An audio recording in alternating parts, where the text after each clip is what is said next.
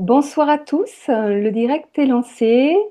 Nous sommes, nous sommes quelle date? Nous sommes le 14 juin, il est 18h et vous êtes en direct avec Marie. Et euh, ce soir, euh, j'ai le plaisir de recevoir euh, Jérôme Bernard Pellet. Bonsoir Jérôme. Bonsoir. Donc toi, Jérôme, tu es médecin nutritionniste et tu viens nous parler ce soir des protéines. le titre de l'émission, Peut-on se passer de produits animaux? Donc tout ce que tu, j'ai eu l'occasion de, regarder un petit peu des, vidéos que tu as déjà faites sur YouTube, des interviews de toi. Et donc pour mettre les pieds dans le plat tout de suite, bon, tu es végétarien. Et comment tu en es venu déjà, toi, à devenir végétarien? Alors je suis même euh, végétalien. Hein. Végétalien, d'accord. Alors, quelle est la différence justement entre végétarien et végétalien? Alors, une alimentation euh, végétarienne, dite aussi ovo-lacto-végétarienne. Alors, je tiens à, préciser parce qu'il y a une contamination de, du sens des mots français par le sens des mots en anglais qui peuvent parfois être un peu différents. Donc, le végétarien, ou plus précisément ovo-lacto-végétarien, est une personne qui ne mange aucune chair animale, mais qui va consommer des produits euh, d'origine animale comme euh, du lait, des œufs euh, et dérivés, produits laitiers, aliments contenant des, œufs, voilà.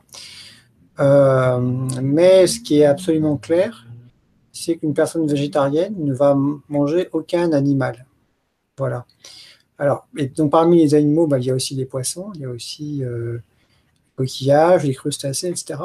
Alors ça, ce sont des définitions. Il faut bien que les mots aient un sens. Donc le sens qui est euh, reconnu par les grands dictionnaires euh, français et le sens qui est aussi reconnu dans les revues euh, médicales à comité de lecture, c'est ce sens-là. Alors après, évidemment, la langue fait que parfois les gens n'utilisent pas les mots dans leur sens premier, mais c'est le sens premier du mot. Alors certaines personnes, c'est pas du tout un jugement, c'est pas du tout pour le critiquer, mais certaines personnes, toute bonne foi, se disent être végétariennes alors qu'elles mangent du poisson.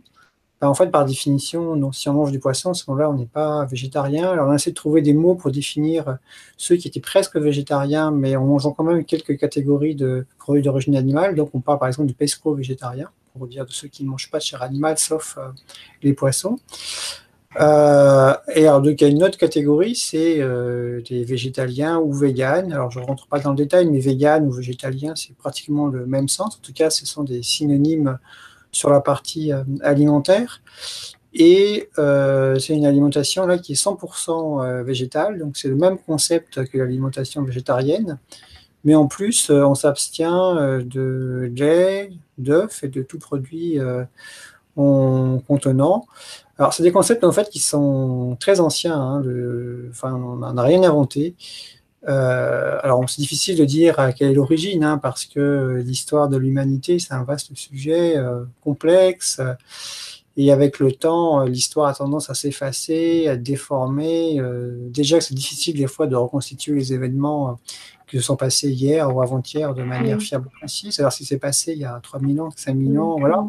Mais une des personnes les plus actives pour euh, promouvoir euh, l'idée que euh, le végétarisme était vraiment une bonne chose, quelque chose de très positif, c'est clairement Pythagore. Pythagore, comme il était très actif, est toujours connu. Bon, tous les écoliers connaissent le théorème de Pythagore, mais Pythagore aussi était quelqu'un de strictement végétarien qui avait la consommation de chair animale en, horreur. il était clairement végétarien pour des raisons euh, éthiques. Et c'est là où ça a commencé à notre connaissance. Il y avait déjà à l'époque des philosophes euh, qui euh, disaient que c'était ridicule, qui prenaient plutôt l'inverse. Et, mais le végétarisme et le végétalisme, on va dire, moderne, euh, qui a commencé plutôt fin 19e siècle, 20e, 20e siècle. Et bah, il y a eu l'association végétarienne anglaise, la, Vegetarian Society, euh, qui au départ était complètement végétalienne. En fait, ça peu de gens le savent, mais au départ, euh, ceux qui ont créé la société, j'oublie l'année, je crois que c'est en 1800, je ne sais pas combien, avaient décidé que végétarien, ça voulait dire en fait végétalien. Et c'est après, dans les années 40, où il y a eu une scission, où certains ont voulu réintroduire ou introduire dans l'alimentation végétarienne des produits d'origine animale. Et d'où la création dans les années 45, euh, alors j'ai oublié l'année précise, mais je ne sais plus si 45 ou 47, mais là a été créée en 1940, dans les années 40, 45, entre 45 et 47, la Vegan Society anglaise, qui a inventé le mot vegan. Et le mot vegan, en fait, c'est une contraction du mot vegetarian. Ils ont en fait enlevé toutes les, toutes les lettres du milieu, ils ont gardé le début et la fin, donc ça a fait vegan. Et donc, euh, c'est le mot vient de là. Et en fait, on a réinventé un concept euh, qui, est, hmm. euh, qui, est, très ancien. donc voilà pour les, pour les définitions terme. Alors, oula, j'ai un super retour. Dans les oreilles. Attends, je débranche mes oreillettes pour voir. Oui, là, ça va mieux. Donc, je fais une petite synthèse. Ah, non, ça, ça, il y a un super écho. Je rebranche pour voir si ça. 1, 2, 3. Est-ce que ça marche? Oui, apparemment, je n'ai plus d'écho. Oui, oui. Donc, je proposais de refaire une petite synthèse de ce que tu euh, euh, as dit au niveau des définitions. Donc, végétarien qui ne mange pas de chair animale, mais qui va manger des produits animaux du type lait, œufs, fromage. Après, nous avons les végétaliens qui euh, donc une, alimentation euh, complètement euh, végétale et sans aucun produit animaux, ni chair animale, ni produits animaux, c'est-à-dire sans lait, sans œufs, sans fromage. Et ensuite, nous avons les véganes qui eux non seulement ne mangent aucun produit animaux, mais ne, portent pas sur eux de cuir, bah, tout objet qui viendrait des animaux. C'est la grande distinction entre le, véganisme et le végétalisme. Donc voilà. Alors, pour, euh, pour en revenir à ma première question, qu'est-ce qui fait que tu es devenu végétalien? Alors, j'étais déjà végétarien depuis longtemps. Hein. J'ai commencé, j'étais déjà végétarien avant même euh, de commencer mes études de médecine, hein, donc euh, ça remonte à loin. Mais euh, concernant le végétalisme, euh, j'ai toujours été contre, en fait. Voilà, par euh, mimétisme, hein, je, faisais naïvement confiance en la majorité. Il n'y a pas beaucoup d'informations sur le sujet, mais le peu d'informations qu'il y avait à une époque où il n'y avait pas Internet et où il n'y avait pas la multiplicité des sources comme maintenant, l'ensemble des nutritionnistes français s'encordaient à dire que c'était un type alimentaire très dangereux, pratiquement pas viable, on peut le dire. Hein. Et donc, euh, je me suis contenté du peu d'informations que j'avais à l'époque. Et donc, euh, ça me paraissait être euh, une mauvaise chose. Et j'ai rencontré des gens qui avaient une alimentation végane dans les années 2003. Ça m'a interpellé parce qu'ils n'avaient pas l'air en mauvaise santé. Ça avait l'air d'aller plutôt bien pour eux. Certains l'étaient depuis très longtemps, d'autres pas très longtemps, mais d'autres l'étaient quand même depuis 15 ans. Donc, quelque chose de dangereux, ça interpelle. Et puis, lorsqu'on dit que c'est dangereux, c'est imprécis parce que dangereux, on sait que le tabac, c'est dangereux parce que ça favorise le cancer du poumon, les maladies cardiaques, euh, le cancer de la vessie, etc. On sait que l'alcool, c'est dangereux parce que ça va favoriser la stéatose, puis la cirrhose, euh, ça va favoriser aussi les, des lésions au niveau du système nerveux central, etc. Donc, c'est un peu plus précis. Donc, j'ai voulu chercher à savoir euh, vraiment quel était le problème avec ce type, ce mode alimentaire dans une volonté sincère et, et naïve de, de dissuader euh, des gens qui l'étaient déjà.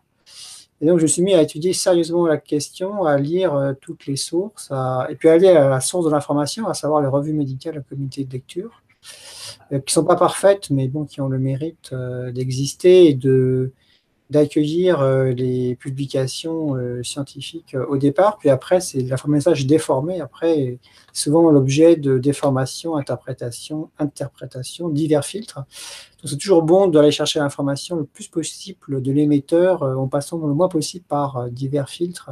Mhm. Voilà. Et donc, j'ai vu le fossé qu'il y avait en fait entre ce qui était affirmé et puis ce qui était écrit noir sur blanc dans des revues de plus haut niveau. Et là, j'ai compris qu'il y avait un problème que ben, on rencontrait non seulement, euh, bon, à part peut-être la B12, mais il n'y avait pas vraiment de danger, c'était plutôt des choses positives, même très positives. Donc, euh, j'ai décidé de m'y mettre. Donc, moi, ça, je fais la mi-2003. Donc, euh, ben, c'est assez symbolique. Ah, j'ai décidé de faire ça pour mes 30 ans. Voilà. Avant, avant 30 ans, je n'étais que végétarien, mais pour mes 30 ans, j'ai annoncé à ma famille que j'arrêtais, que maintenant j'optais pour une alimentation 100% euh, euh, végétale parce que je, pense, on va, c'est l'objet de cette émission, on va en parler, mais je pense que c'est quelque chose de très très positif. Ça va beaucoup plus loin que, sa propre santé. Euh, parfois, on se sent impuissant. Voilà, on, se dit, bon, on vit dans une société un petit peu particulière qui n'est pas toujours très positive. On va simplifier comme ça. Et là, ça semblait un moyen vraiment de faire quelque chose de très positif, à la fois pour soi-même et pour les autres au sens large. Donc, enthousiasmé par ce mode alimentaire, j'ai décidé de m'y mettre sérieusement, mais pas de faire les choses à moitié, de, de le faire assez euh, assez strictement, je dois dire, hein, ne pas faire d'écart. Bon, certains, mm. bon, une alimentation végétarienne, euh, plutôt, euh, on va dire, partiellement, voilà, c'est pas du tout une critique, hein. c'est tout à fait, tout à fait respectable. et j'ai continué à lire la littérature sur le sujet, comme il n'y avait pas beaucoup de professionnels de santé qui s'y intéressaient en France. Ben, du coup, forcément, euh, ça a fait venir à moi euh, d'autres personnes qui s'intéressaient, des patients, bien entendu. Et assez vite, euh, j'ai fini par être reconnu comme faisant partie de ceux qui connaissaient le mieux, le sujet en France, que ce soit à la fois les alimentations ovo-lacto-végétariennes ou les alimentations végétaliennes. Voilà, par, par rapport à mon parcours alors, est-ce que c'est euh, le fait d'être euh, devenu progressivement végétalien qui t'a fait entamer des études de nutritionniste Parce que tu as d'abord été médecin et après tu es devenu médecin nutritionniste. Alors oui, c'est ça. Non, là, je pense qu'au départ, quand j'ai commencé médecine, je n'avais pas prévu d'être nutritionniste. Mhm. Vraiment du tout.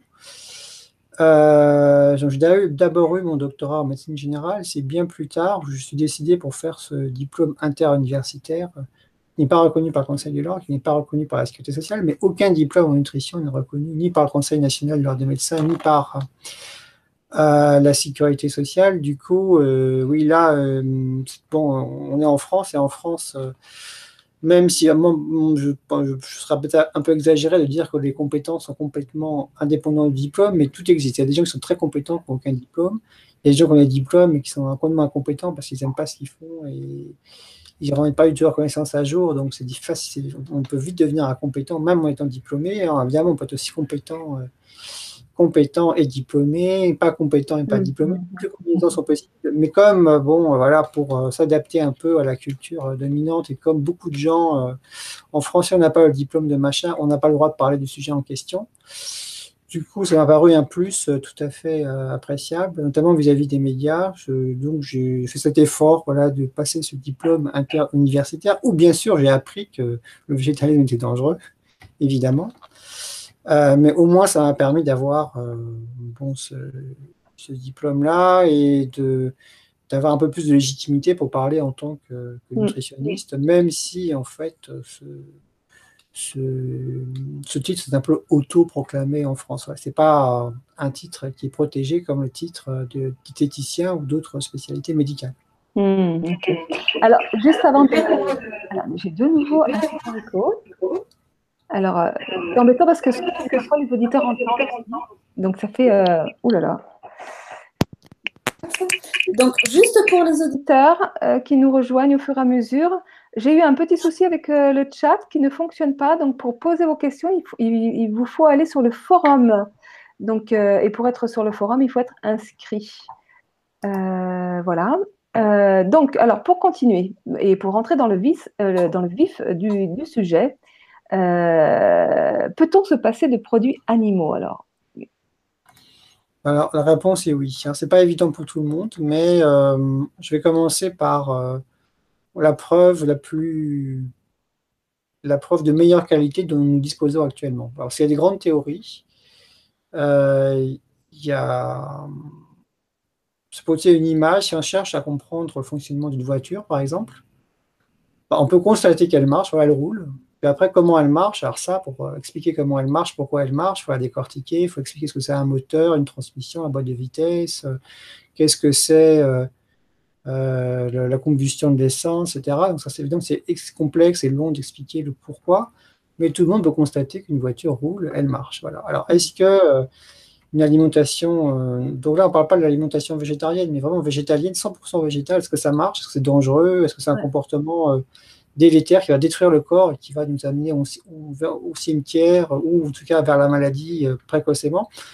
pour, répondre de manière honnête, précise et fiable à cette question-là, le meilleur critère de jugement qu'on connaisse actuellement, qui n'est pas parfait, mais on ne connaît pas mieux, enfin, on connaît mieux, mais c'est le, plus, le, critère de jugement le plus fiable qui est dans la culture médicale, c'est la mesure de la mortalité globale, toutes causes confondues. Alors en termes un peu moins techniques, c'est un quasi équivalent de l'espérance de vie. Alors, pourquoi on sait que le tabac ou l'alcool, c'est dangereux? C'est parce que ceux qui ont une, grande, une consommation importante d'alcool ou de, tabac ben, vivent moins longtemps. Hein. Euh, j'ai déjà vu euh, des, jeunes adultes de 28 ans mourir de cirrhose à cause de l'alcool. C'est triste, hein, mais euh, si on y met le paquet, ça va arriver. On voit des jeunes adultes mourir à 40 ans d'un cancer du poumon. C'est plutôt un peu plus tard en général, mais ça peut arriver. Et donc, globalement, c'est des comportements qui sont dangereux, le tabac, l'alcool, euh, parce que ça va raccourcir la vie, mais aussi ça va euh, provoquer des maladies qui ne seraient pas survenues euh, si on n'avait pas fumé, si on n'avait pas bu. Alors, si l'alimentation 100% végétale était dangereuse, devrions constater les mêmes phénomènes. Voilà. Alors, pas forcément les mêmes maladies. Et ça a été étudié en 2013 dans une grande étude qui a été publiée dans un journal qui s'appelle le JAMA Internal Medicine, euh, le, principal auteur de l'étude est le docteur euh, Orlich.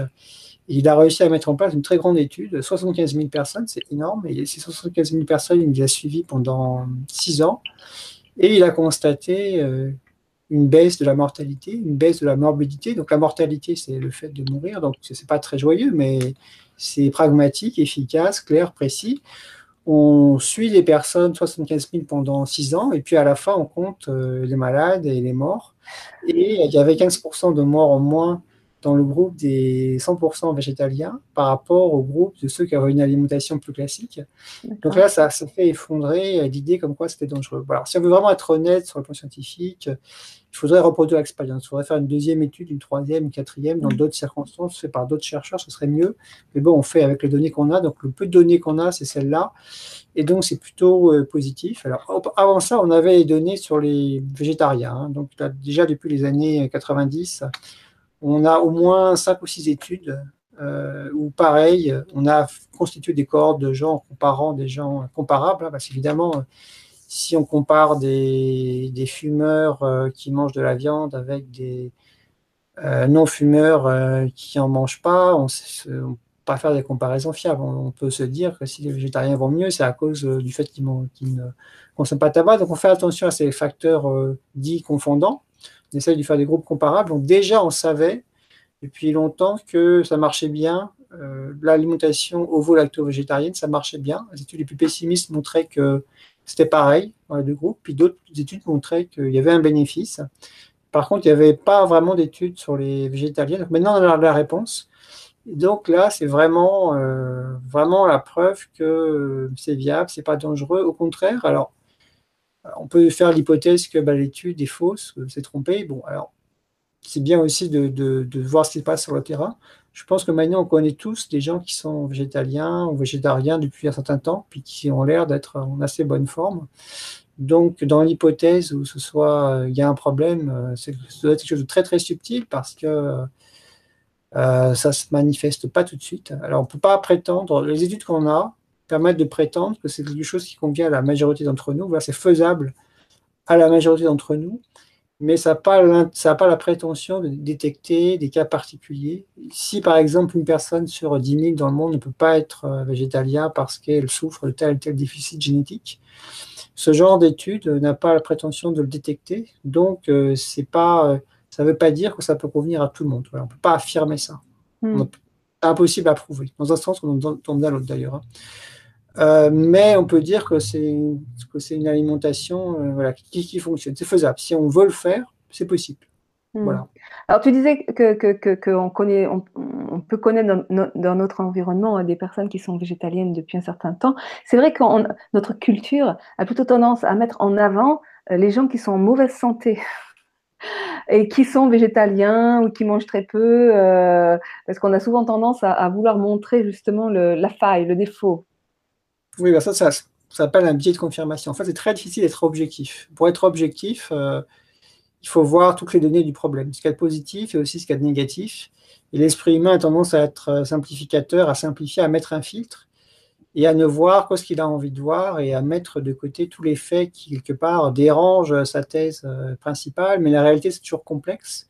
Donc, on peut très bien imaginer, euh, mais je pense que c'est plus que l'imagination, c'est la réalité.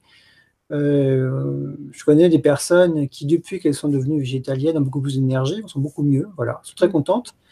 Puis il y a des gens mécontents, c'est vrai. Il y a des gens qui disent avoir moins d'énergie, qui sont fatigués. Bon, voilà. Donc voilà, c'est un, c'est un fait. Moi, j'ai un peu tendance à croire que, euh, voire même à constater, euh, que euh, c'est pas tant en lien avec ce qu'on mange, mais plus le moteur qui nous fait faire les choses. C'est-à-dire que si on va dans le, la nourriture végétalienne avec des il faut, je dois, et qu'on va se frustrer, c'est-à-dire qu'on va pas être en accord complètement avec euh, nous-mêmes, en fait. Hein. C'est-à-dire que quelque part, on, va, on, va, on va donc euh, générer une, sorte de disharmonie intérieure euh, et que c'est ça qui va, une disharmonie, un désamour même de nous-mêmes, et que c'est ça qui peut générer des maladies.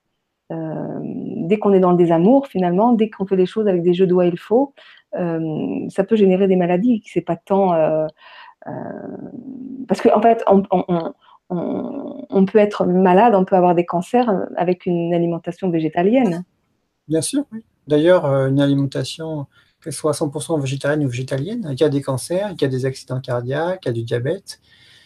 Il y en a moins, ça diminue les risques, mais il y en a, ça n'a jamais, jamais été du moins 100%. Donc les végétaliens ne sont pas immortels, loin de là. Euh, et donc, tous les problèmes de civilisation qu'on connaît, on les retrouve aussi simplement, bon, bah, ils sont un peu moins, un peu moins nombreux. Et l'alimentation, c'est quelque chose de très intime, de très complexe. En fait, hmm. les, choix alimentaires, ils ne se font pas.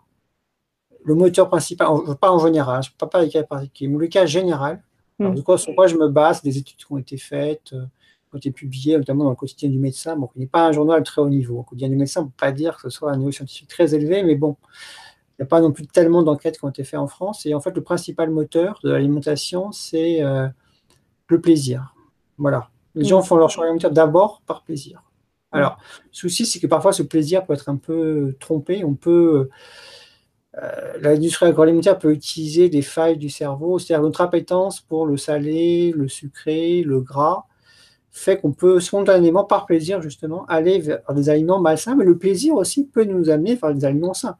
Euh, les framboises, euh, moi je trouve ça délicieux. Euh, voilà, le plaisir peut nous amener vers les framboises, vers les myrtilles, vers les fruits, vers de très bons légumes. il y a plein de choses qui sont satisfaisantes et qui sont bonnes pour la santé, mais aussi euh, notion du plaisir peut nous amener vers les chips, vers la charcuterie, vers des fromages très salés, etc. Et à un moment donné, le plaisir, si, bon, si on, est, on, est, dans, dans l'extra alimentaire, vers l'hyperphagie, le, plaisir peut nous amener vers le déplaisir, parce que lorsque on, est en surpoids, on a du diabète, on a des maladies, là on souffre, et lorsqu'on souffre, là on cherche des solutions. Ça, alors ça peut être une motivation. Donc il y a aussi, il n'y a pas que le plaisir comme motivation, mais aussi l'envie d'être en bonne santé, l'envie de se sentir bien, d'avoir de l'énergie, ça, ça motive aussi. Mais euh, euh, après, peut-être à redéfinir. Voilà, j'ai deux nouveaux défis. Voilà, c'est. Euh, et donc, euh, oui, redéfinir euh, ce que c'est vraiment le plaisir, parce que euh, quand, on a, quand on a des élans comme ça vers des produits sur gras, trop, salés, enfin, etc., est-ce que c'est du plaisir ou est-ce que c'est une addiction? Est-ce qu'on est qu'on va vraiment. Alors, c'est pas une addiction, hein, c'est.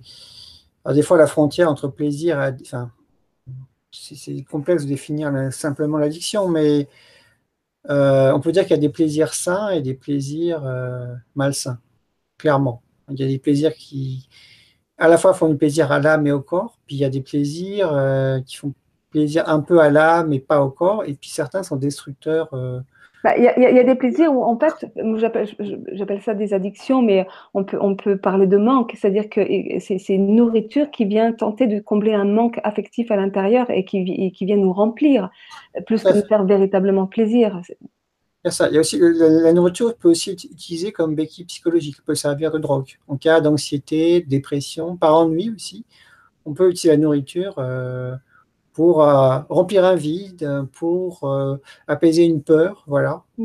Parce que dans mon expérience, moi, de nourriture, où j'ai bah, traversé vraiment des profonde période de nettoyage et de détoxination euh, totale de mon corps parce que j'ai eu une, expérience un peu extrême dans la nourriture parce que j'ai pas mangé pendant deux ans. Mais euh, c'est vrai qu'aujourd'hui, je m'aperçois que, mes plaisirs gustatifs ne sont plus du tout les mêmes euh, qu'avant. Avant, je pouvais me laisser tenter par des fromages bien gras ou des chips, hum, quel plaisir, ou un gâteau bien sucré, qu'aujourd'hui, je n'ai pas d'appétence, j'ai pas d'élan vers, vers ces. moi, je vais, je, vais, je vais me faire plaisir avec une, tomate bien mûre, une framboise. Là, ce matin, j'avais des fraises des bois. Euh, mais j'ai plus, j'ai plus ces élans vers ce que j'appelle. enfin, pour moi, c'était des addictions en fait. Hein. Cette nourriture de remplissage. Mmh, il y a une explication à ça, c'est qu'en fait, le salé, sucré, gras, c'est des sensations très puissantes qui ont tendance à masquer des sensations plus subtiles. Donc on est habitué à des aliments très salés, très sucrés. Le sucre d'une fraise, par exemple, va sembler complètement fade au début. Si on, a, si on est habitué à la junk food, à manger des choses très sucrées, eh ben, tout paraît fade en fait. Mais si on, arrive à ne pas euh, à tenir quelques semaines, si par exemple on va arrêter le sucre ou les choses très salées pendant 15 jours, à un moment donné, assez rapidement, euh, les, papilles euh, deviennent capables de, sentir les arômes plus subtils. Et là, on va, avoir beaucoup de plaisir à des aliments plus raffinés parce qu'on va sentir les, arômes qu'on ne sentait plus avant. Avant, on ne sentait plus que, le salé et le sucré, en gros. Et là, on va, se, on va se mettre à ressentir le goût de la fraise, le goût de la framboise, le goût de la myrtille, euh, le goût d'un bon légume, etc. etc. Et euh, si on se remet à manger quelque chose de salé ou sucré comme avant, on va trouver trop sucré ou trop salé. En fait, le, corps, euh, le corps s'adapte. Hmm. Et idéalement, idéalement, euh, ce qu'il faudrait arriver à faire, c'est avoir du plaisir à manger et en plus que ça fasse du bien encore et aussi que ce soit social. Voilà que parce que la nourriture, c'est aussi quelque chose de très social. Voilà. Parfois, on peut manger euh, sans faim, euh, ni pas non plus pour combler une frustration, mais euh, pas entraînement social. Et du coup, il peut y avoir parfois des conflits entre les deux ou les trois. C'est pas facile de, tout concilier, de concilier à la fois le corps, l'envie de se faire plaisir, manger en société. Mm. Voilà, donc c'est toute, cette complexité dans, dans l'alimentation qu'il faut prendre en compte. Alors, je pense que les personnes... Oui. C'est aussi très émotionnel, la nourriture. C'est-à-dire que ce qui, va nous faire manger, euh, pourquoi est-ce qu'on va être attiré par, certains plats ou au contraire qu'on ne va pas du tout aimer? Parce que c'est associé à des, à, des, à des, souvenirs, à des, à des situations, à des personnes. D'ailleurs, ça va commencer des unitéros. En fait, des études indiennes qui ont montré ça. Si par exemple la maman euh, elle a mangé euh, alors je dis n'importe quoi, si par exemple elle a mangé euh, des oranges pendant la grossesse, mhm. bah, alors la diversification, pas tout de suite, mais lors de la diversification, l'enfant aura plus de facilité à manger de l'orange, il y a moins de risque de rejeter l'aliment. Alors que si la, maman n'a jamais mangé d'orange pendant la grossesse, si euh, l'enfant découvre à, à 6 mois, alors il peut l'accepter, hein, mais, il y a, mais en termes de probabilité, il y a plus de pour qu'il pour qu'il le rejette parce qu'il n'a pas de souvenir de ça, c'est tout, nouveau ce, qui façonne beaucoup notre façon de nous alimenter, c'est ce que s'est passé dans l'enfance. L'enfance, il commence très tôt, puisqu'elle commence in utero. ça explique pourquoi euh, les, Japonais détestent les fromages français, en général, l'exception. Et puis, les, Français ont tendance à détester les algues japonaises, voilà, parce que c'est des, des, saveurs très particulières. Voilà. Pour un Japonais, un fromage euh, un camembert bien fait français, c'est juste euh, comme si mangeait une chaussette. Quoi. C'est un truc qui pue, c'est épouvantable, c'est absolument dégueulasse, alors que c'est délicieux pour un Français. Voilà. C'est parce qu'on s'est habitué, voilà, on était conditionné à euh, euh, qu'est-ce qui est bon et qu'est-ce qui n'est pas bon. on était conditionné à l'accepter dès, l'enfance. Donc déjà, on a, on a, tendance à aimer ce à quoi on était habitué dans l'enfance. Ce n'est pas évident ensuite de changer d'habitude. Hein. Se reprogrammer, reprendre de nouvelles habitudes, c'est un véritable défi. Puis c'est aussi associé à des souvenirs. Si par exemple un aliment, il est profondément dangereux pour la santé et pas si bon que ça, mais s'il est associé par exemple à votre grand-mère qui était très gentille avec vous et qui vous donnait beaucoup d'amour dans l'enfance, eh bien, émotionnellement, vous allez être connecté avec cet aliment-là. Et même s'il n'est pas bon, euh, vous allez quand même avoir envie de le manger parce qu'il est relié à tous ces souvenirs d'enfance, etc. Et si un jour on vient mettre le bordel dans tout ça, si on, voilà, on vous explique que la charcuterie, par exemple, euh, ben, c'est très dangereux, ça favorise le cancer du côlon, le diabète, et qu'en plus, bon, les animaux utilisés pour ça sont maltraités, eh ben, ça peut vous provoquer un conflit intérieur, une sorte de conflit de loyauté en vous, parce que mm. d'un côté, vous comprenez le problème qu'il y a à continuer à manger ça, mais en même temps, vous vous souvenez de votre grand-mère, etc., qui vous prépare ça amoureusement. Et donc, ça peut créer un, grand inconfort euh, émotionnel au départ. voilà, ça, ça, ça, chamboule votre esprit. Et donc, c'est pour ça que le, fait, le sujet de l'alimentation végétale, que ce soit le végétarisme ou le végétalisme pur et dur, mmh. c'est un sujet très passionnel. Ça, ça génère beaucoup de passion, euh, d'émotions mmh. positives, mais aussi d'émotions négatives. Il y a beaucoup de conflits. Euh, prise de tête. Il y a aussi, bon, il y a aussi des véganes qui ont un complexe de supériorité, il faut le dire. Ça fait mm. beaucoup de, de mal à, à, une adoption plus large, une alimentation plus végétale ou complètement végétale, parce que, alors, je pense que si on parle des motivations de pourquoi on devient complètement végétalien, euh, bon, j'en connais beaucoup personnellement. Et euh, bon, ceux qui s'intéressent à l'alimentation de ce type, bon, en général, c'est pas 100% végétalien, c'est plutôt bon, 90% végétalien ou 95%. Euh, mais en général, lorsque les gens sont complètement, c'est vraiment viscéral et c'est clairement euh, par éthique. C'est pour l'amour des animaux, c'est dans la volonté, c'est la volonté de ne pas faire souffrir autrui. Souvent des gens qui ont vu des vidéos, qui ont vu des choses, ont vu les choses comme, comment ça se passait. Ça les a beaucoup choqués. Ils se sont dit non, moi je ne vais pas participer à ça, donc il faut que, faut que je change. Et après, bah, un cheminement qui est parfois un peu euh, délicat parce que au départ, on n'a pas forcément les connaissances techniques, l'entourage n'est pas d'accord, réagit mal. Et puis même si tout l'entourage de bonne volonté, de toute façon, le changement mobilise beaucoup d'énergie. Lorsqu'on passe d'un état à un autre, pour une image, imaginez que voilà, vous tombez euh, très amoureux d'une personne euh, polonaise, mais elle ne, parle que le polonais. Voilà. Vous êtes très motivé, et euh, vous apprendre le polonais du coup, et il va falloir déployer beaucoup d'énergie. Voilà. Mm. La transformation de euh, ne parlons pas le polonais à je parle couramment le polonais, c'est possible, mm. mais il va falloir lancer énormément d'apprentissage. Alors, pour passer d'une alimentation traditionnelle à végétalien, c'est pas à ce point-là. Je pense que c'est moins complexe que d'apprendre le polonais. Il faudra moins de temps, ce sera moins difficile. Mais quand même, ça nécessite de, mobiliser de beaucoup d'énergie, de l'énergie. Et c'est la raison pour laquelle il y a des personnes qui, dans leur fort intérieur, se disent c'est vrai que c'est pas mal, ils se disent que le concept est tout à fait euh, respectable, juste qu'elles aimeraient devenir euh, végétaliennes ou, simplement végétariennes, mais elles ne sont pas capables de mobiliser cette énergie au départ. Du coup, bah, elle renonce. voilà, bon, moi, c'est tout à fait compréhensible. Hein, il n'y a rien, aucun jugement là-dedans. mais ça peut expliquer de pourquoi il y a pleinement plus de sympathisants concernant ce genre d'alimentation que de personnes qui ont, passé le pas. Alors, il y a aussi beaucoup l'obstacle social. Voilà. C'est-à-dire que euh, c'est vrai pour tous les comportements minoritaires. Voilà. Si demain, vous avez décidé. Euh, de teindre vos cheveux en violet parce que vous adorez le violet. Votre fort intérieur, vous préférez largement euh, la coloration violet à la coloration blonde. Mais malheureusement, ce n'est pas conventionnel. Et il y a des gens qui vont se moquer de vous euh, dans la rue, il y a des gens qui vont, se retourner. Alors peut-être moins maintenant, mais malheureusement, il y, a, des exceptions. Il y a des gens qui sont très ouverts d'esprit, qui sont très tolérants. Mais il y a une sorte de message un peu subliminal qui fait qu'on est obligé, on se sent obligé de respecter des codes, des codes vestimentaires, des codes de toutes sortes.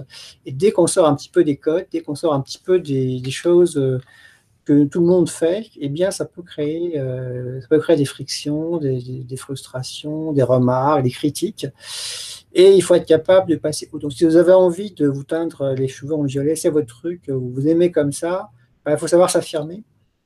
Et c'est pas forcément évident. Si on n'est pas capable de s'affirmer, ben, on va rester avec une teinte de cheveux plus classique pour, pour un peu, euh, comment dire, euh, euh, passer inaperçu dans le, dans le troupeau.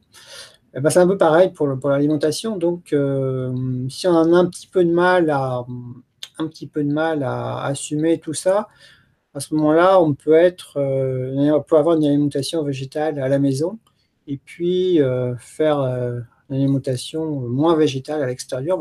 Comme ça, c'est très confortable socialement. Puis quand on est vraiment motivé, Là, bon, bah, là, on peut euh, l'être à plein temps, mais c'est vrai que ça nécessite euh, nettement, mm. plus, euh, nettement plus d'efforts. Je pense que c'est vraiment le principal obstacle, en fait, hein, parce mm. que c'est rare les gens qui ne comprennent pas les, intérêts. Alors, justement, on va parler, si tu permets, si tu n'as pas d'autres questions ou d'autres remarques, on va parler justement de l'intérêt. Pourquoi Quel est l'intérêt de devenir complètement végétarien? Bah Oui, l'intérêt, l'intérêt, voilà. parce que la famille de envie d'avoir ton avis. Hein. Voilà, alors l'intérêt l'intérêt, je pense, c'est assez transcendant. je ne veux pas paraître trop grandiloquent, mais je pense que c'est le terme le plus approprié. Pourquoi je trouve ça transcendant?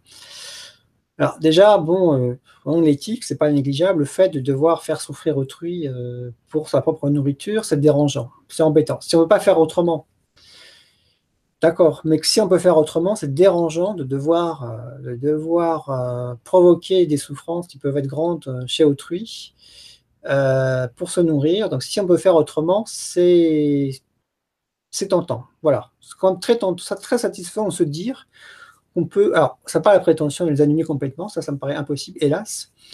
Mais si on peut limiter fortement le, préjudice qu'on peut subir, faire subir à autrui, eh bien, c'est très enthousiasmant. Voilà, premier point. Alors, ce n'est pas le seul. Deuxième point, c'est bien sûr la santé. Alors, j'ai précisé, j'ai dit que ça, ça augmente l'espérance de vie, mais plus précisément, ça a un effet positif sur euh, l'appareil euh, cardiovasculaire. C'est là où l'alimentation euh, végétalienne a le plus de prétention. Ça a la prétention de diminuer à peu, à peu près de 30% les cas d'infarctus du myocarde. Donc, pour les rares personnes qui ne savent pas ce que c'est, l'infarctus du myocarde, c'est une maladie ou une artère qui, une ou des artères qui irriguent le cœur, appelée artère coronaire, se bouche partiellement ou complètement. Il va y avoir une destruction partielle, alors pas totale, ça va être totale, vous mourrez. Donc le, la première manifestation de l'infarctus du myocarde, ça peut être la mort. Voilà, bon, fini, terminé. Mais dans d'autres, dans d'autres cas plus nombreux, heureusement, euh, l'infarctus du myocarde va se traduire par une nécrose partielle de votre cœur, et donc votre cœur va moins bien fonctionner. Par exemple, le, prêt à payer, c'est que vous allez pouvoir faire moins facilement des efforts intenses, vous allez être plus, limité, voilà, le cœur va être moins efficace. Et ça, vraiment, le végétalisme, ou végétarisme, même champion, ça, ça diminue beaucoup cette maladie de fond qu'on appelle l'athérosclérose. L'athérosclérose, cette maladie qui détruit à petit feu la paroi des artères. Donc là, pour ça, c'est vraiment très bon, très bien. Alors, il n'y a pas que ça. Il y a aussi un effet euh, sur tout ce qu'on appelle les facteurs de risque, qui ne sont pas des maladies douloureuses dès le départ, mais qui vont euh, abîmer le corps dans un second temps. Alors, je, fais allusion au diabète de type 2, à l'hypertension artérielle euh, et à l'excès de cholestérol. Alors, concernant de l'excès de cholestérol, c'est absolument spectaculaire. Alors là, c'est vraiment miraculeux, ce n'est pas exagéré fait, l'efficacité d'une alimentation 100% euh, végétale pour faire baisser le cholestérol, c'est de, l'ordre de l'efficacité d'une classe de médicaments qu'on appelle les statines. Personnellement, je ne suis pas très enthousiasmé par, ces médicaments-là, mais c'est dans le monde dans lequel on est, c'est ce qui est dominant. Et donc, si vous allez voir votre médecin parce que vous souffrez d'un excès de cholestérol, probablement qu'il va vous donner euh, cette classe de médicaments qu'on appelle euh, les statines. Voilà. C'est vrai que c'est efficace pour faire baisser le cholestérol. Après, certains disent, comme le professeur Philippe Even ou le docteur Lorgeril, disent que, qu'en fait, ça n'a pas être si efficace que ça pour euh, faire baisser concrètement la mortalité cardiovasculaire. Peut-être que ça a fait baisser un petit peu, mais pas autant que les laboratoires pharmaceutiques veulent nous le faire croire. et en tout cas, sur les chiffres de, cholestérol, alors là, ça les fait baisser très vite. Mais ce n'est pas le plus important. Le plus important, c'est de concrètement sauver des vies et améliorer la qualité de vie aussi en préservant euh, la santé euh, du cœur. Alors, il y a un autre facteur de risque aussi sur lequel, euh, l'autre facteur de risque sur lequel c'est très très efficace, c'est l'hypertension artérielle. Alors, c'est un fléau. Hein, beaucoup de des millions de personnes à travers le monde souffrent d'une tension artérielle trop élevée. Alors pour ceux qui ne savent pas bien, euh, le cœur, c'est une pompe. Et en fait, la fonction du cœur, c'est de mettre sous pression le sang pour qu'il circule. un peu comme l'eau du robinet. L'eau du robinet, c'est le cool, c'est qu'elle est sous pression. En fait, s'il n'y avait pas de pression, elle ne pourrait pas. Et Euh, il, y a, la pression artérielle systolique lorsque le cœur se contracte et la pression artérielle diastolique lorsque le cœur se décontracte. Alors, l'être humain est un animal particulier. Le chat, par exemple, ou le, chien, tous les animaux qui sont à quatre pattes ont relativement peu de, euh, peu de problèmes euh, au niveau des artères.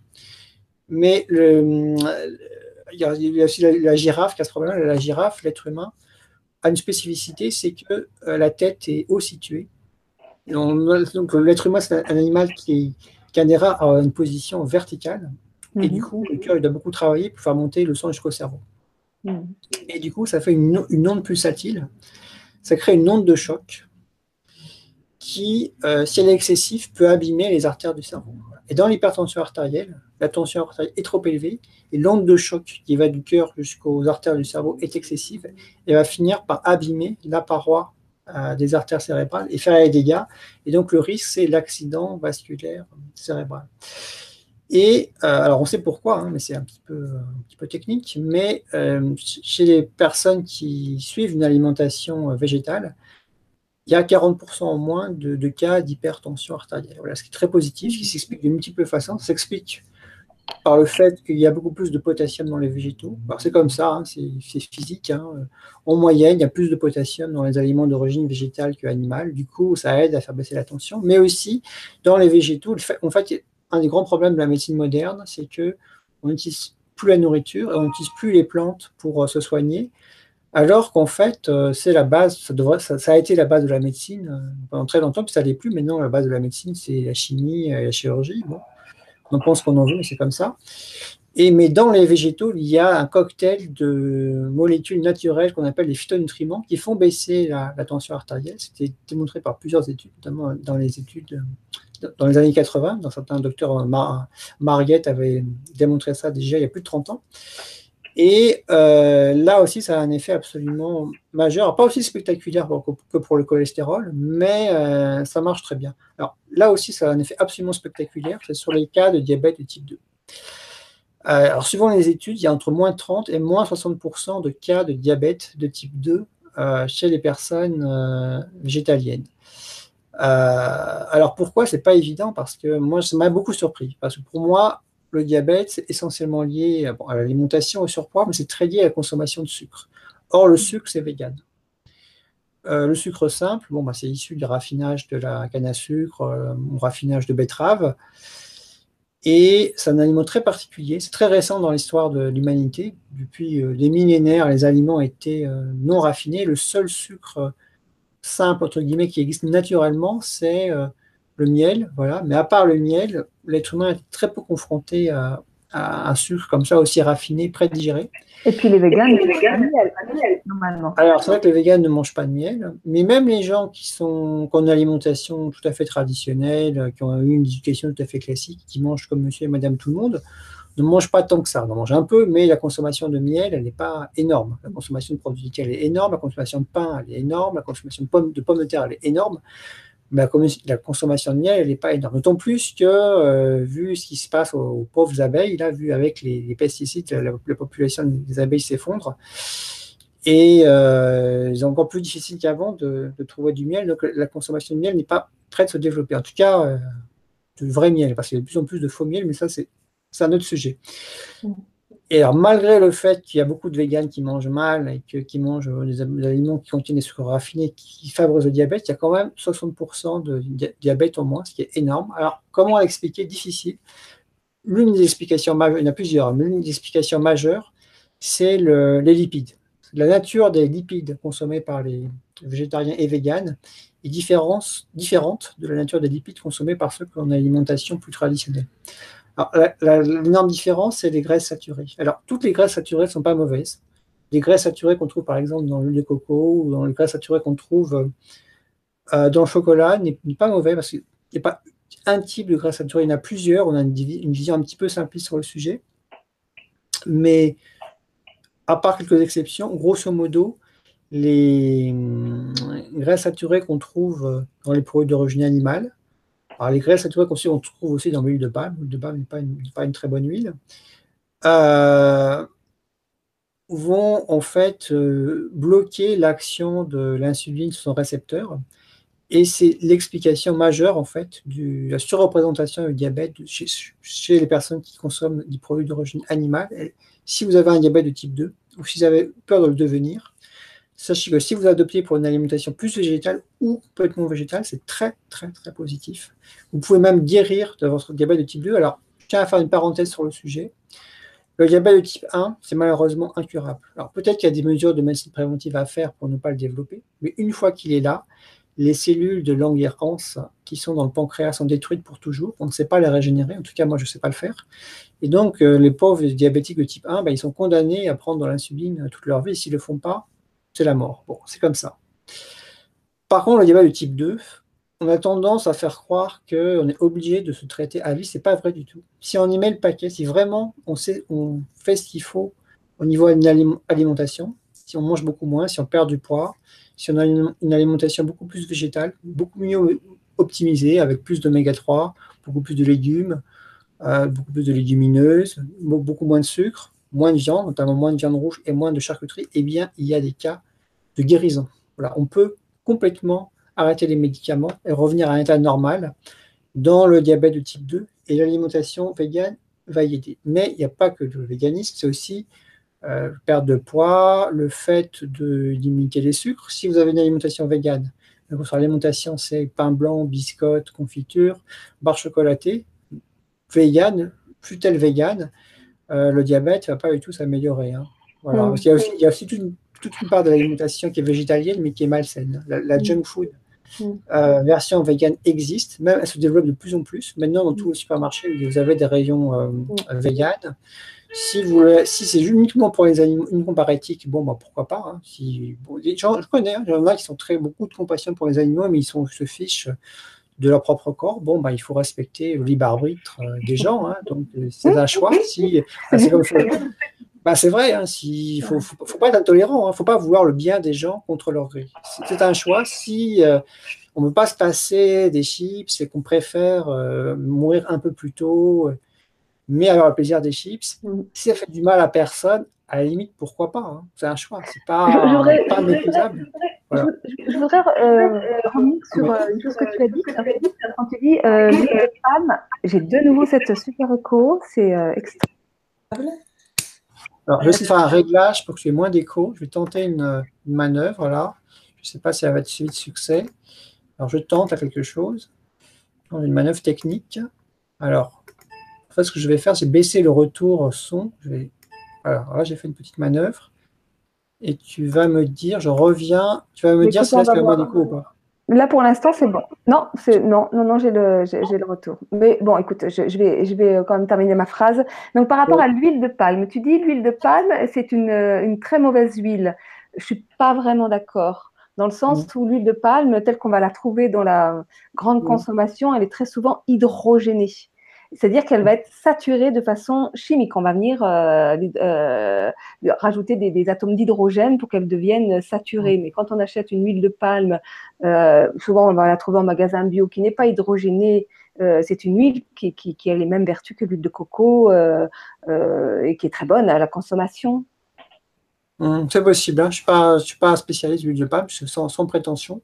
En fait, il y a, moi, je, euh, crois qu'il s'agit d'avoir du, du, du, discernement parce que l'huile de palme a été très, très, très, très utilisée euh, à outrance. D'ailleurs, c'est ni bon ni pour les palmeraies ni pour euh, le corps humain. mais il a été consommé à, à l'état hydrogéné, c'est-à-dire sursaturé. Et c'est cette mmh. surconsommation d'huile de palme qu'on trouve dans tous les plats traiteurs, dans les, les, biscuiteries, euh, enfin les, gâteaux. Enfin, on remplace le beurre par l'huile de palme. Et en l'hydrogénant, euh, mmh. euh, ça lui permet une texture très onctueuse qui, qui, qui, permet effectivement de remplacer le beurre. Et c'est cette hydrogénation qui est très mauvaise en fait, hein, cette sursaturation. Mais euh, quand elle n'est pas hydrogénée, elle, elle, elle, est très bien cette huile. Bon, c'est pas tout à fait ce que j'avais compris. Je dis pas je dis pas ce que c'est vrai, mais c'est pas ce que j'ai compris. Ce que j'avais compris, c'est que il y a plusieurs types d'huile de, d'huile de palme. Et souvent en médecine, en nutrition, l'autotome, euh, c'est très différent de, du produit raffiné. Par exemple, on sait que le riz noir, c'est bon pour la santé, et puis le riz blanc, c'est plutôt mauvais. Euh, le pain complet, c'est plutôt bon, et le pain blanc, c'est plutôt mauvais. Et donc, on raffine, souvent, ça dégrade la qualité de l'aliment. Il semblerait, mais là aussi, mes connaissances sont un peu trop limitées sur le sujet, il semblerait que euh, l'huile de palme non raffinée, tout à fait correcte, c'est tout à fait défendable. Mm. Mais l'huile de palme telle qu'on nous la présente, en ayant enlevé les antioxydants, c'est un peu comme l'huile d'olive. L'huile d'olive, à première impression, à froid bio, il y a plein d'antioxydants. Mais si on commence à la faire chauffer, etc., pour désodoriser, je trouve ça un peu stupide pour l'huile d'olive, mais bon, ça existe. Oui, ça, là-dessus, il y a aussi, je trouve qu'il y a des, pour moi des, incompréhensions. C'est-à-dire que pour moi, l'huile d'olive, elle ne devrait pas se faire euh, cuire, alors qu'en fait, on dit euh, utiliser l'huile d'olive pour les cuissons, alors que c'est une aberration. Alors, l'huile d'olive, si on la surtraite, ben, on va euh, détruire ses propriétés positives. Alors, ah c'est fort possible qu'il y ait les mêmes phénomènes pour l'huile de palme, même si ma documentation un peu, manque un peu sur le sujet. Alors, à ma connaissance, mais je peux me tromper, à ma connaissance, je ne crois pas qu'on hydrogène l'huile de palme, elle est naturellement hydrogénée. En fait, pourquoi l'huile de palme est appréciée? C'est parce qu'elle est visqueuse. Alors, en fait. Euh... Ah, je peux t'assurer qu'on l'hydrogène. Hein. D'ailleurs, c'est marqué, enfin, c'est l'huile de palme hydrogénée, c'est marqué sur les paquets, tu regardes. Ah, comme il y a une part de graisse non saturée, est-ce qu'il y en a qui l'hydrogène pour qu'elle soit encore plus, encore plus solide? C'est possible. Ah, oui, par exemple, euh, tu sais, les, les, pains qui te vendent à l'huile de palme pour faire les frites, là, tu sais ce qu'on appelle la végétaline à euh, l'huile de palme, elle est hydrogénée. Sauf Alors, classique, celle que tu trouves dans les grandes surfaces. Alors, je connais, la végétaline, ça nous est présenté il y a 30 ans comme chose de très bien, de très bon pour la santé. Alors, je n'ai pas connaissance qu'on fasse de la végétaline avec de l'huile de palme, mais ça a changé. En fait, le principe de l'hydrogénation, c'est qu'on part de, graisse insaturée. Par exemple, on va prendre de l'huile de tournesol, on va prendre même de l'huile de colza, et on va euh, saturer les, doubles liaisons carbone pour ceux qui ont fait un peu de chimie. Donc, des, molécules. Euh, donc, en fait, euh, les lipides, c'est des chaînes organiques, c'est composé de carbone, d'oxygène est-ce qu'il y a de l'azote dans le, dans le lipide? Je ne crois pas. Non, non, ça c'est réservé aux protéines. Donc c'est hydrogène, oxygène, carbone. Et en général, dans ces molécules-là, il, y a des doubles liaisons. Il y a des doubles liaisons carbone. Voilà. Et là, toutes les doubles liaisons ont été supprimées. On a rajouté effectivement de l'hydrogène.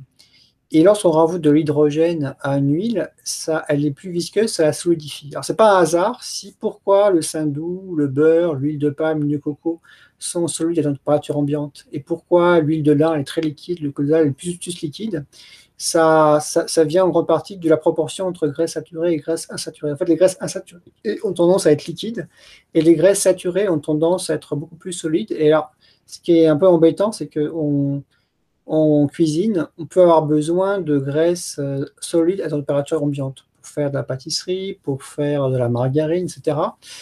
Et c'est vraiment difficile de trouver euh, des graisses euh, solides dans le, dans le règne végétal. Alors, j'en connais deux, l'huile de palme et l'huile de coco. Mhm. Et on avait trouvé cet, artifice il y a longtemps pour rendre une, graisse végétale solide.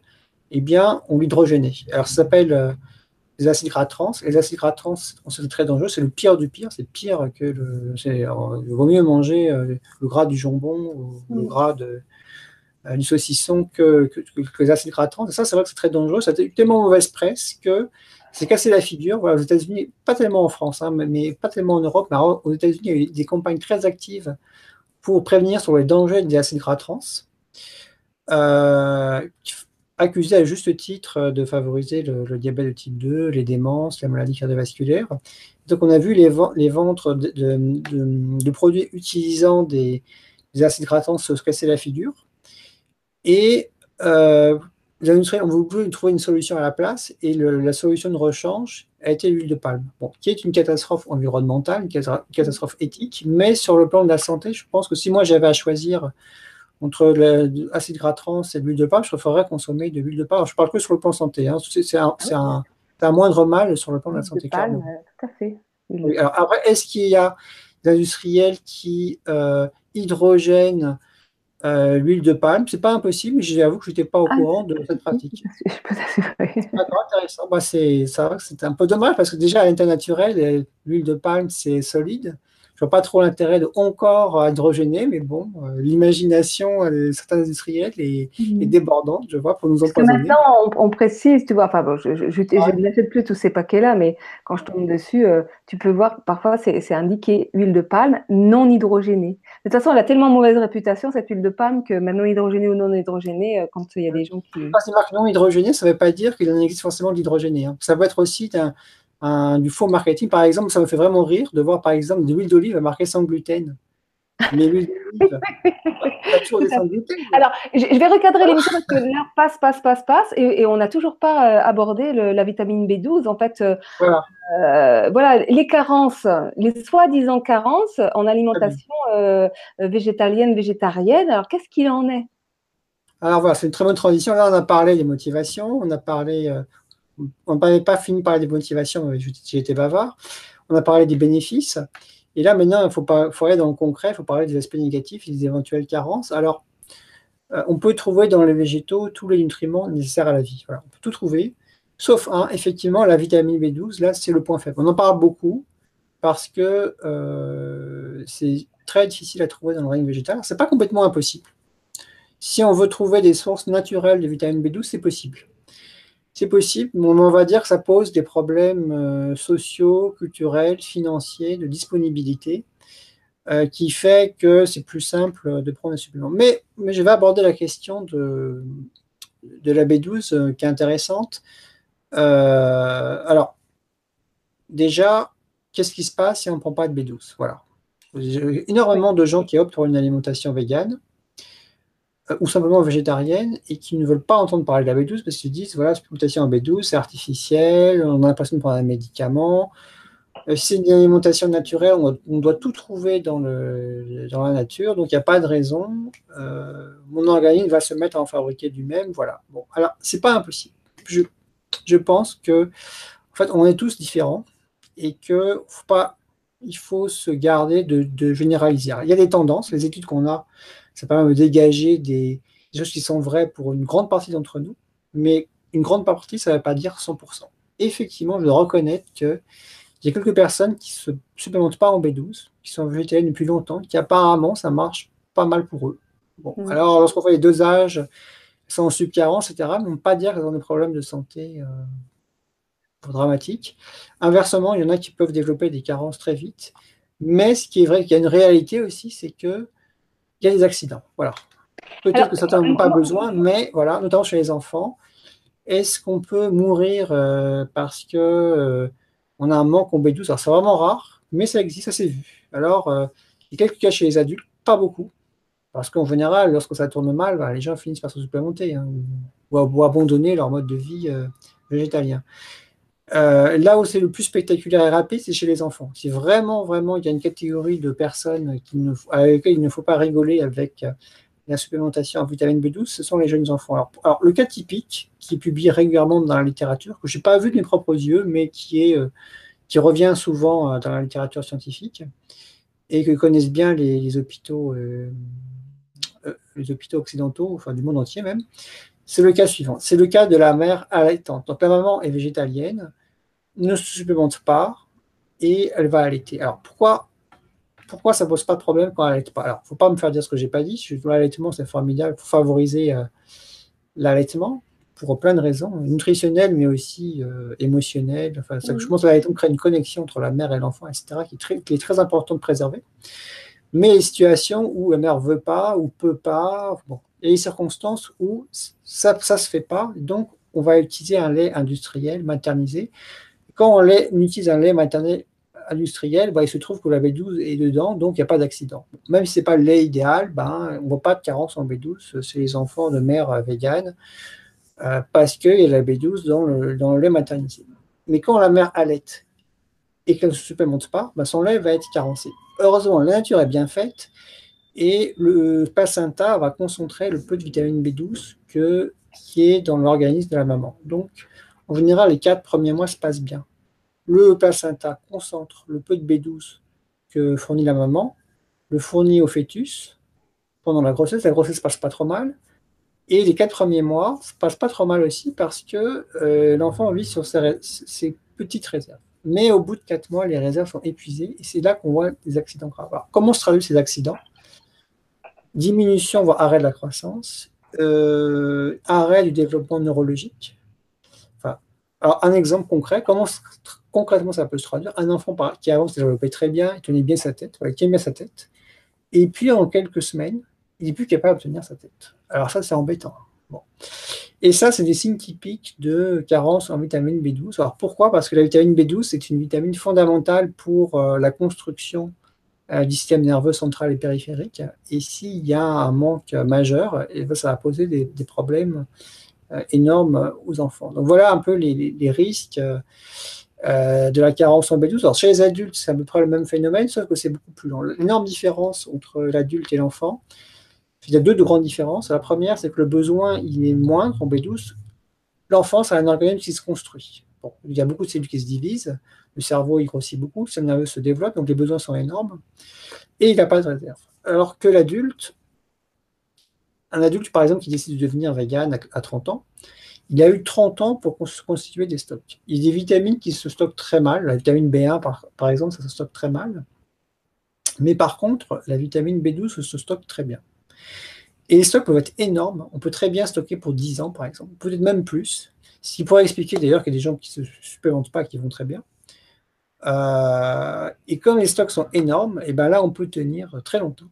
Et les signes vont être beaucoup plus progressifs. Ça va très vite, c'est spectaculaire chez l'enfant, mais chez l'adulte, ça va se traduire par un peu moins d'énergie, une anémie, donc un manque d'hémoglobine dans le sang avec des gros globules rouges. Ça peut se traduire par des pertes de mémoire, des fourmillements dans l'extrémité, une diminution de la force motrice, une diminution de la sensibilité, mais tout ça va intervenir tellement progressivement qu'on peut ne pas voir la différence. On va réaliser quelque chose d'anormal se passe 8 ans ou 10 ans après. Ça se hmm. passe bien au départ, puis à un moment donné, on se sent. Ça peut se traduire aussi par une dépression. Parfois, le seul, le seul symptôme, ça peut être une dépression. Après, on fait une prise de sang, on fait des examens spécifiques, puis on. Alors, le meilleur examen, c'est le dosage de l'acide méthylmalonique dans les urines ou dans le plasma, qui est un dosage qui est un peu moins bien, mais qui donne quand même quelques informations sur le dosage de la vitamine B12 dans le sang. Et puis là, on passe à euh, B12 effondré, bon ben voilà, on a fait le diagnostic. Ça, c'est vraiment le talent d'Achille. C'est la seule carence vraiment sérieuse, la seule chose à savoir. Alors, j'ai entendu dire euh, assez souvent qu'un biotope intestinal en bonne santé va synthétiser la, la B12. Alors, c'est pas impossible cette, hypothèse n'a pas été encore assez explorée, pas assez validée euh, à mon sens, mais elle n'est pas du tout absurde. Alors, ce qui est sûr, ça c'est connu de tous, tout le monde est d'accord là-dessus, c'est qu'en fait, nous fabriquons naturellement de la vitamine B12 dans le côlon. Voilà. Si euh, euh on doit... qui ne mangent que de l'herbe? Eh bien, justement, dans le cas du lapin, le lapin, par exemple, qu'est-ce qu'il fait? Euh, Le lapin, il va manger ses propres excréments. Chose qu'on ne peut pas proposer aux êtres humains, pas possible. Socialement, on ne pourrait jamais proposer à quelqu'un de manger ses propres excréments. Alors, ça pourrait éventuellement, dans une situation type Robinson Crusoe, voilà, pour du survivalisme, bon, pour des, ou alors, bon, si on est très, très ouvert d'esprit. Mais s'il mange que de l'herbe, dans ses excréments, il y a de l'herbe. Euh, j'ai pas bien compris. Le lapin, il mange de l'herbe.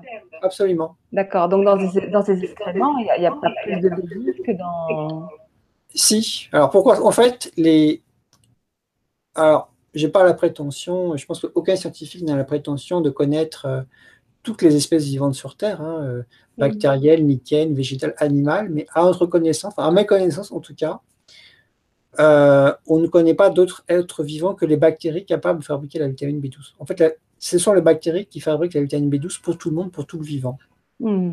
Alors, chez la vache, la vache a plus de chances que le lapin parce que chez la vache, les bactéries qui fabriquent la B12, alors toutes les bactéries ne fabriquent pas la vitamine B12, certaines, et la, vache a la chance d'héberger dans ses, estomacs, je dis c'est parce qu'on en a plusieurs, elle héberge des bactéries fabriquant de la B12, donc il va y avoir une production de B12 par des bactéries dans son estomac, et ensuite la vache va récupérer cette vitamine B12 dans son intestin, et va la distribuer dans tout son corps. Et du coup, si on mange de la viande, si on mange un steak, ben, nous, on va récupérer cette vitamine B12. Mais au départ, c'était des bactéries hébergées dans, les estomacs.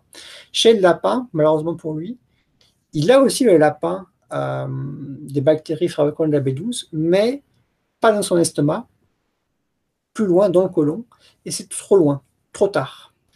Et la B12 située dans le côlon, à notre connaissance, en tout cas chez un grand nombre d'individus, peut-être pas la totalité, mais chez un grand nombre d'individus, on ne peut pas l'absorber quand elle est aussi loin. Donc pour la récupérer, le lapin va manger ses propres excréments. Voilà. Alors après, euh, il y a probablement d'autres sources de vitamine B12 involontaire. Alors, je m'explique. En fait, si on analyse ce que mangeaient les gens autrefois, les gens ne mangeaient pas beaucoup de viande. Alors, végétaristes, on ne pas dire que ça a, toujours été minoritaire. Hein. Euh, il, y a, eu les, y a eu pythagoriciens, mais il y a aussi les cathares, qui au XIIIe siècle prenaient le végétarisme, ils ont été persécutés, etc. Mais même les gens qui mangeaient de la viande, même ceux qui, qui rejetaient complètement l'idée du végétarisme, mais ils en mangeaient très peu. Ils en mangeaient une fois par semaine, une fois tous les 15 jours. Pourquoi? Pas par, éthique, pas par goût, pas pour la santé, mais simplement pour des raisons économiques, parce que la viande, c'est très cher à produire. Et en fait, des gens qui se disent végétariens, actuellement, des gens qui, sont à très forte tendance végétarienne, en fait, euh, mangent plus de viande que les gens qui disaient adorer la viande euh, au XIVe siècle, par exemple. Voilà. Et ces gens-là, il fallait bien qu'ils trouvent la vitamine B12 quelque part. Probablement que les, sources animales étaient insuffisantes. Moi, j'ai même l'hypothèse, j'en ai pas les preuves, c'est très difficile de faire, de démontrer ça euh, un mille ans après. mais moi, je pense que ça venait des souillures de l'eau. En fait, avant, l'eau n'était pas traitée. Et en fait, les gens, par exemple, un agriculteur, euh, voilà, il cultivait les champs et puis il, avait un gros besoin, il faisait son gros besoin, puis il n'avait pas vraiment les mains. Il, mm. euh, il a vaguement, il vaguement les, mains avec des feuilles, puis après il fait prendre son casse-croûte, il mangeait ses propres excréments sans le savoir. C'était à une époque où on, ne connaissait même pas l'existence des, bactéries. Hein. On n'avait pas la phobie des bactéries qu'on avait maintenant. Ou aussi, cette même personne a soif, va boire un peu d'eau dans la rivière mais des animaux ont fait leurs besoins en amont dans la rivière. Du coup, l'eau pouvait être contaminée par euh, des excréments contenant des bactéries, euh, elles-mêmes ayant produit la B12, donc assez facilement, il devait y avoir la vitamine B12 partout. Mais maintenant que l'hygiène s'est beaucoup développée, on est très, très attaché à, l'hygiène, tout est à peu près aseptisé. Donc maintenant, c'est impossible de trouver la B12 par ce biais-là. Donc, il faut trouver notre. Voilà. Une amie qui est naturopathe qui m'avait dit euh, euh, dans la mesure où tu manges des, légumes bio, euh, je veux dire, tu les laves pas. Il y a de la terre dessus, dans la terre, il y a de la B12. Alors, ça doit Certains, peut-être que ça marche pour certaines personnes, mais ça marche. Il semblerait que ça marche malheureusement pas pour tout le monde. Alors, c'est cette affaire vraiment malheureuse hein, qui a défrayé la chronique en 2008, qui a fait beaucoup de mal à, justement à, l'alimentation végane. C'est ce cas d'une enfant, je ne sais plus quel âge elle avait, je crois qu'elle avait 4 ou 5 ans, euh, dont les parents étaient strictement véganes et justement, euh, ils avaient lu des ouvrages disant qu'il suffisait de manger des légumes bio, de ne pas laver les légumes, et que c'était une source suffisante de vitamine B12. Et ça n'a pas marché pour euh, cet enfant-là, et c'est allé jusqu'à la mort. Alors peut-être qu'il y avait d'autres paramètres, hein. peut-être qu'il était insuffisamment nourri en quantité. Je n'ai pas eu accès au dossier médical, donc je ne prétends pas que c'était le seul paramètre. Mais c'est fort possible que ça marche pour certaines personnes. J'ai effectivement quelques exemples qui semblent démontrer la thèse qu'avec aucune supplémentation, ça va marcher. Mais ça, comme ça ne marche pas pour tout le monde, apparemment, et qu'il y a des accidents, c'est normal de s'en préoccuper. Donc, si on veut faire l'expérience euh, d'une source naturelle de B12, si on veut, si on veut tenter l'expérience, euh, la B12 fabriquée par son propre microbiote, ou la B12 qui est contenue euh, sur les légumes non lavés, je pense que c'est possible. Alors, pas chez les enfants, s'il vous plaît, ça me paraît beaucoup trop dangereux. Par contre, chez les adultes, oui. Il faut faire un dosage de temps en temps d'acide méthylmalonique dans les urines. Et si euh, vous faites un dosage tous les trois ans, par exemple, d'acide méthylmalonique qui ne monte pas, qui reste normal, vous êtes en pleine forme, vous n'avez aucun symptôme, bah, pourquoi pas? Vous pouvez rester comme ça, ma foi, on pourra. Et même, euh, même n'hésitez pas à me contacter, je serais ravi de, rédiger un article sur euh, votre ou vos cas de, personnes ayant réussi à, ne prendre aucune vitamine B12. Voilà. Mais on ne peut pas ne pas en parler parce que ce serait mentir de dire que l'alimentation végane, c'est parfait, ça n'existe aucune connaissance. Voilà. C'est la seule véritable connaissance qu'il faut avoir. Une fois qu'on sait ça, le reste, n'est pas très difficile. Même si on a peu de connaissances en nutrition, une fois qu'on est supplémenté en B12, c'est très facile de faire mieux, aussi bien, même mieux que euh, monsieur et madame tout le monde. Alors après, si on veut, si on est perfectionniste, si on veut une alimentation très optimisée, là, c'est bien d'avoir des connaissances. Euh, c'est bien d'avoir des connaissances. Alors, parce qu'il y a aussi il y a des points faibles. Euh, alors les points faibles, alors j'aurais mes disponibilités, malheureusement je je vais encore avoir 20 minutes, 20 minutes de disponibilité après, je, oui, non, mais logiquement, là, on, est censé arrêter l'émission puisque c'est des créneaux d'une heure et qu'on est déjà à 1h10. bon, on a déjà dépassé. Alors, je vais essayer d'être euh, bref. euh, il ne faut pas avoir l'alimentation vegan comme une alimentation hyper complexe, ou avoir plein de carences. Il va, il va, falloir être un véritable technicien de la nutrition pour euh, s'en sortir. C'est pas du tout ça. C'est l'inverse. Au contraire, une fois qu'on a colmaté la faille B12, avec peu de connaissances, on va faire mieux que l'alimentation classique parce qu'il y a des nutriments plus difficiles à trouver, mais aussi beaucoup de nutriments plus faciles à trouver. Alors, je vais citer les nutriments plus faciles à trouver dans une alimentation végane. La vitamine C, la vitamine B9, le magnésium, les phytonutriments, les antioxydants, les fibres alimentaires. Et globalement, ben, il y a, en fait, il y a moins de carences. Globalement, il y a moins de carences qu'une alimentation classique, mais il y a aussi des nutriments plus durs à trouver. Est-ce qu'il y a des carences plus fréquentes? Oui, il y en a. Alors, le calcium, le zinc, euh, l'iode, c'est plus difficile à trouver, mais on peut le faire sans technologie. Alors, le calcium, c'est pas compliqué, choux, brocoli, euh, graines de sésame, euh, tofu, carottes, oranges, légumineuses, certaines, certaines eaux, certaines eaux minérales sont riches en calcium, les figues séchées. Donc, sans technologie, en mangeant régulièrement, par exemple, tout ce qui est choux, brocoli, chou-fleur, euh, graines de sésame, amandes, on peut facilement couvrir ses besoins, mais il faut quand même en manger régulièrement. Si on fait n'importe quoi, on risque d'être en, carence de calcium, sans qu'elle soit très grave, ça ne va pas jusqu'à la mort, mais ça, on s'éloigne de l'optimum. L'iode, il est bon de consommer des algues de temps en temps. Voilà, pas beaucoup. Algues kombu, algues euh, nori, euh, une demi-cuillère à café tous les d'algues séchées tous les 15 jours, par exemple. C'est largement suffisant. Mais si vous ne faites pas ça, c'est vrai que l'apport en iode spontané dans les fruits, légumes, légumineuses, il y en a un petit peu, mais c'est un peu juste. On le trouve moins facilement que dans les, fruits de mer, par exemple, dans le poisson. Euh, aussi, le zinc. Le zinc, c'est aussi un point faible. Ce n'est pas rédhibitoire, mais euh, si, vous avez intérêt à avoir une consommation régulière d'oléagineux, noix, noisettes, amandes, cacahuètes, pistaches. Alors, le record, ce sont les graines de sésame. Il y a un élément que j'aime bien, on appelle le ta'in ou ta'ini. Alors, je désolé pour la prononciation, parce que c'est une prononciation, euh, ça vient de l'arabe et une prononciation arabophone que je ne maîtrise pas. Euh, sont des graines de sésame broyées. C'est le record de richesse en zinc dans le, dans le règne euh, végétal. Donc, une alimentation végane bien constituée va comporter légumes, légumineuses comme les lentilles, pois, pois chiches, haricots secs, fèves, soja, des fruits, alors des fruits entiers. Les jus de fruits n'ont pas de. On peut avoir des vertus, mais euh, ont aussi des inconvénients. Les, jus de fruits n'ont pas, pas la prétention d'allonger l'espérance de vie, en tout cas d'après les documents auxquels j'ai eu accès. Euh, les oléagineux, très important, donc ce qui est noix, noisettes, amandes, mais aussi graines de lin, graines de chia, graines de courge, graines de tournesol. Alors, juste le, le, parce que pour moi, le tahine, c'est la sauce de, de soja euh, fermentée. et, toi, tu dis que c'est du sésame ah non, là, tu confonds avec autre chose, avec le miso. Non, non, il y a le miso, la pâte de miso, mais le. le, le, Non, attends, oui, oui, je... tu as raison. Euh, non, attends, je confonds avec. Euh, le miso, c'est la pâte et le, et le liquide. Oui, le tahine, c'est la crème de sésame. C'est ça, voilà. Oui, c'est la crème de sésame. Et donc, le. Ah, ben j'ai perdu le nom. Bah, si je la langue, il y a un nom aussi pour une espèce de cette boisson fermentée à base de soja. Euh... je ne m'échappe aussi, je ne retrouverai pas. Là, je pas il n'y a que du soja, il n'y a pas de blé, parce qu'il y a l'autre, là, le soju, euh, il y a dedans, il y a du blé, mais là, j'ai perdu le nom. Voilà. Alors, ce qui est important aussi lorsqu'on est vegan, c'est d'avoir une consommation. C'est un point faible aussi des alimentations classiques. Hein.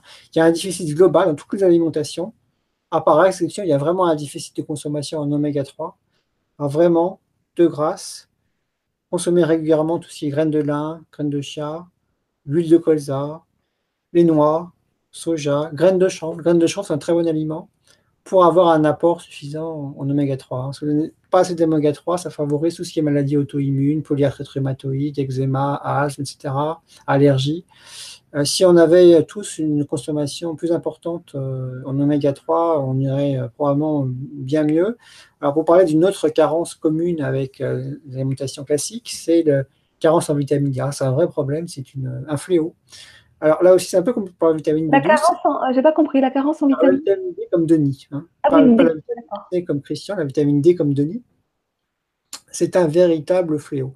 Et là, c'est aussi, c'est un peu comme pour la vitamine B12, c'est à cause des changements de civilisation très brutaux qui vont trop vite pour la génétique. Parce que le, le, code génétique peut s'adapter, mais il lui faut euh, des siècles, des millénaires. Par contre, l'environnement peut varier très vite. Et alors, avant, bah, on était exposé au soleil. Le, comment dire, le, la plupart d'entre nous étaient paysans et passaient beaucoup de temps dehors. Donc l'exposition au soleil était importante et on avait une synthèse euh, personnelle de vitamine D qui est très importante. Et maintenant, c'est l'inverse. On passe notre vie entre quatre murs. Euh, et du coup, c'est rare les personnes, à part ceux qui ont la chance de travailler pour le club méditerranéen ou autre club de vacances ou sur des chantiers, etc. Mais globalement, presque tous, on est entre quatre murs et l'exposition au soleil, elle est insuffisante, d'où ces, ces carences généralisées en vitamine D. Alors, la meilleure solution, c'est s'exposer au soleil, mais ce n'est pas toujours possible. Socialement, quand vous avez un employeur, euh, avez des horaires, 9h, 17h, c'est dans un bureau, on peut pas faire autrement, c'est absolument impossible. Donc, dans ce cas-là, bah, on peut utiliser une béquille technologique. Donc, je ne suis pas contre une supplémentation euh, en vitamine D contre les personnes qui n'ont pas la chance d'être exposées au soleil. Mm.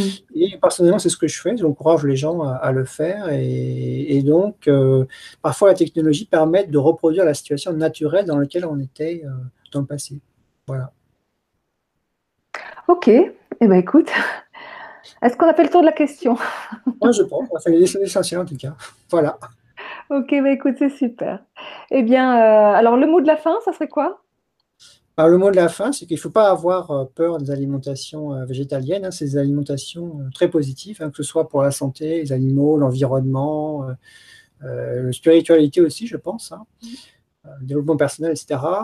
il y a des très bons guides comme ceux édités par l'Association végétarienne de France ou le, le, guide vegan pratique, vegan-pratique.fr, qui sont, qui sont très bien faits, qui peuvent vous aider à, végétaliser euh, votre alimentation euh, si vous êtes intéressé par, euh, par le concept. Voilà. Ok, super. Eh ben, écoute, merci beaucoup, Jérôme, de toutes ces informations et de ce partage. Et puis, au revoir. Ben, merci de nous avoir invités, c'était un plaisir. Voilà. Bonne soirée à tous et au revoir. Voilà, bonne soirée à tous. Au revoir.